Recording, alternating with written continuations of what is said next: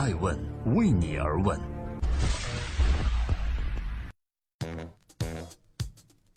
Hello，大家好，这里是爱问每日人物，我是爱成，记录时代人物，探索创新创富。今天呢是二零一七年的十二月七日，我已经从乌镇回到了北京，紧锣密鼓的开始准备十二月九日即将在爱问录制的《遇见未来》电视论坛进行我们第一场辩论，那就是未来的媒体人赢得了机器吗？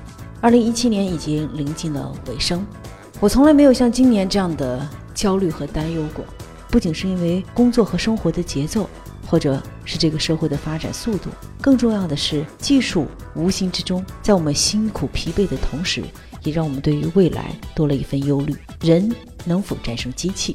这不仅是媒体行业的问题，也是金融、教育、公益等等所有三百六十五行都要面临的一个思考。在昨天，我们有幸拜访了著名的财经作家吴晓波老师。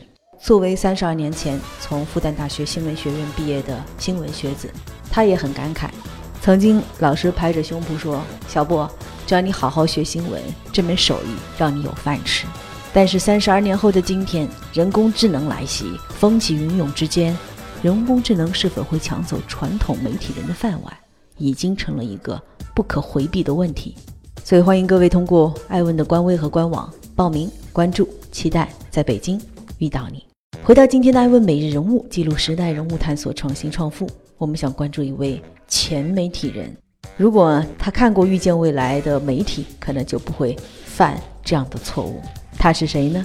他就是快播创始人王兴，妻子和数万粉丝都在等王兴归来。复仇者能否重振雄风呢？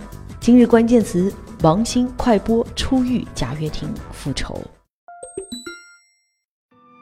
上周六，李一男出狱了，这让人们不由得联想到还在狱中的另外一位企业家——快播创始人王兴。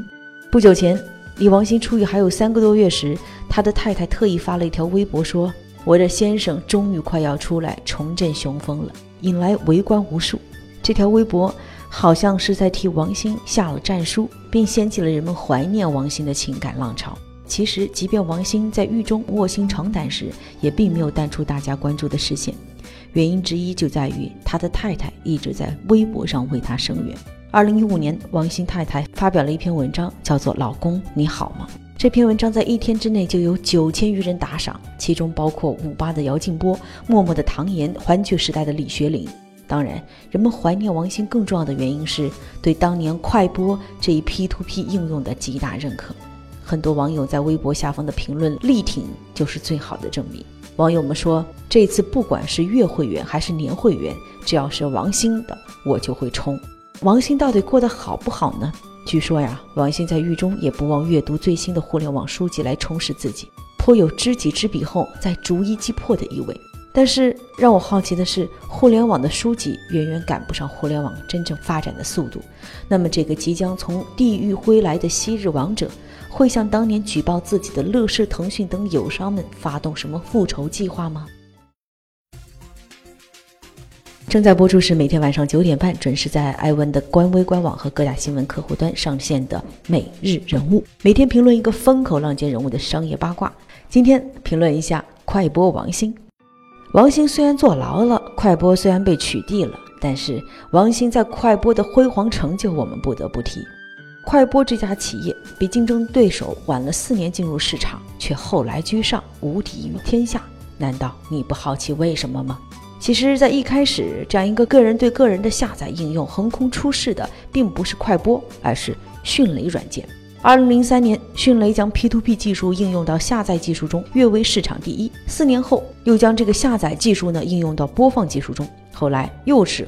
成为了后来者居上。快播公司的业务其实有三大板块组成，分别是 QVOD 快播、快玩游戏和七二六网址导航。但最为人称道的，称得上是亿万网民恩宠的，还是这款国民播放器。它的口号是让精彩无处可藏。在二零零几年的时候，相对于视频前几十秒的恼人广告，网信就开始追求无广告的极致体验。所以，他与行业背道而驰，放弃视频广告商业模式。用弹出来的广告取而代之。快播呢，同时还汇集了大量的站长资源，让站长们安装了 QVOD 流媒体点播系统，这样呢，个人就可以上传视频，还也可以发送快播视频到其他网站。这样一来，数万站长视频的来源渠道被打通，实现了真正的资源共享。一边王兴聚拢站长，另外一边又抓住用户痛点，快播很快就迎来了自己的事业巅峰。作为曾经国内最大的视频播放工具，二零一四年快播的全网用户高达五亿，而那时候国内所有的网民加起来才有六亿多。要知道，现在如日中天的暴风影音，那个时候不知道被甩掉几条街呢。早在二零零六年，快播就已经手握几单上千万的广告合约了。员工们甚至都开始畅想公司在美国上市的时间。意气风发接受媒体采访的王兴曾公开表示说：“暴风影音不算我们的竞争对手。”那时不会有人想到，五年后快播会成为政策清算的对象。也许真的是嚣张气焰灼伤了人吧。打擦边球又撬动了巨头利益。被乐视、腾讯举报后，王兴锒铛入狱。所以也请创业者记得，下次大哥们把酒言欢的时候，记得谁是真正会分你那一杯羹的人。正在播出的是第六百七十四期《爱问每日人物》，感谢各位的聆听和陪伴，和我们共同度过了六百七十四个夜晚。今天共同关注快播王鑫，同时记得提醒各位大家在网易直播。我的爱成的个人微博、麦麦还有优酷直播上收看二零一七年十二月九日的《爱问遇见未来》第一场辩论，遇见未来的媒体。如果你不到我们的现场的话，今天爱问快播王鑫，壮士断腕须趁早，奈何右脚立一局。就像天网每集结尾犯罪被缉拿归案的场景那样。二零一四年的四月二十二日，大批警察突然冲进了快播在深圳的总部，控制了所有电脑和核心员工。两点六亿的巨额罚款从天而降。王鑫呢，也于当年的八月在韩国的济州岛被抓获。快播突然被判死刑，乐视迅雷偷笑。在中国打击盗版和扫黄打非的浪潮中，王鑫被选中，锒铛入狱了。其实，王鑫本该有两次机会可以逃过这一劫的。第一次机会是二零一二年。当时为了封杀不良信息来源，王兴曾试图推出举报系统，可正是如日中天时，一旦封杀会导致大批用户的流失。王兴狠了心，最终没舍得下手，错过了第一次机会。二零一三年，王兴又尝试拓宽业务渠道，推出了游戏平台快播盒子，甚至原创内容，但用户呢都不太敢买账。跟播放器相比，现金流入速度太慢，这条布置好的转型计划只能搁浅了，从而错过了第二次机会。王兴啊，自己还有这套流氓逻辑。他说，技术狂人做出的产品多少是带点草根原罪的，快播也不例外。那么问题来了，其他的网站当时是怎么做的呢？当时其他的网站啊，早已纷纷删除了违规盗版的内容，比如说很多黄色内容吧，准备血拼版权之战。只有王兴任由着自己的路径野蛮发展，直到同年的十月份才推出了快播小方，开始由宅男神器向家庭产品转型。可惜为时已晚，各大视频网站的反盗版联合行动，还有中央四部委的建网行动，都直指快播。就算曾经纯真过，也不能改写这个有潜力成为独角兽公司的轰然倒地的事实啊！王兴在微博上的名字叫“快播王铁匠”，他曾经对记者说自己是一个技术男，只会做技术。庭审上，他也对技术中立论的言论，让舆论站在了自己这一边。技术的确是无罪的，但商业和运营是有罪的。毕竟五亿用户大部分是冲着内容去，快播百分之六十的收入也不靠技术，而是靠广告流量。相比较而言，张一鸣的今日头条也自称技术公司，不生产而是搬运内容，用户规模也超过了五亿，威胁着百度。和曾经快播的情况很像，但差别在于，视频的内容版权常以天价出售，视频网站利益与此紧紧相连。说拿就拿，谁可能都没有这么大方。正在播出第六百七十四期《爱问每日人物之快播王鑫》，从辩驳到认罪，王鑫作为创业者突然明白了很多。王鑫在一次接受采访中数度哽咽地说：“我们可能确实存在着一些惰性或者一些侥幸思想。我影响的不止几个人，可能是一代人，因为我自己也有两个小孩。”曾经有朋友形容王鑫说。他一口乡土，满身才情，喜欢钓鱼，可惜的是，即将出狱的王兴迎接王太公的已不是那个快意江湖了。艾问想问：如果不是快播，你还会爱我吗？快播的这个案例，不管是在创业圈、投资圈，都是经典的。很多人会感叹技术无罪，即使留存在技术上的盗版、黄色内容，也是用户所为。但是监管部门问责的却是平台。当年庭审时，国家版权局的行政处罚告知书上显示说，快播是被乐视举报的。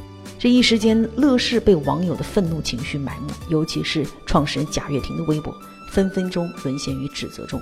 三年过去了，如今的江湖是贾跃亭跑路，乐视业绩惨淡，要出售总部大楼，而这边却有妻子和千万网友姻缘等待回归的和谐场面，不禁让人感叹一句：天道好轮回，苍天绕过谁？二零一七年十一月十四日下午，三六零宣布推出自己的短视频平台快视频。吃瓜群众一眼就发现，快视频的 logo 像极了曾经的快播，还是熟悉的黑红蓝配方，再加上周鸿祎曾是快播的投资人，这背后是否有深意？各方都在暗自揣测。其实，快播累积下来的用户和品牌价值，足够让王兴卷土重来。创业者王兴也曾经表示说，如果再次创业，他会把所学来的技术专业服务于社会。但这入狱的三年里，竞争规则早已被改写。我们看看现在的竞争江湖吧。一方面，直播大战接近尾声；另外一方面，共享行业千帆过尽。中国视频会员市场正在爆发增长，内容行业进入付费时代。从爱奇艺《盗墓笔记》开始，优质内容付费越来越被网友接受。截至二零一六年的十二月。中国视频有效付费用户规模已经突破了七千五百万，增速高达百分之两百四十一。所以，未来发展的是知识经济，竞争也将转化为知识产权的竞争。同时，阿里、腾讯等大佬轮番烧钱扩张版图，不喜欢风投的王兴估计会在这场资本的战场里铩羽而归。在产权意识觉醒、版权受重视、付费成大事的背景下，我们不妨帮王鑫想一想：如果他要卷土重来，肯定是不能重蹈覆辙的。但若不是快播，网友们估计也很难爱他如初吧。几年前就承认模型本身有问题，不知狱中三年，王鑫可想清楚了如何改进。无论如何，我们还是有理由期待创业者王铁匠。能够带来全新的技术革命，愿他的第三次创业也依旧精彩。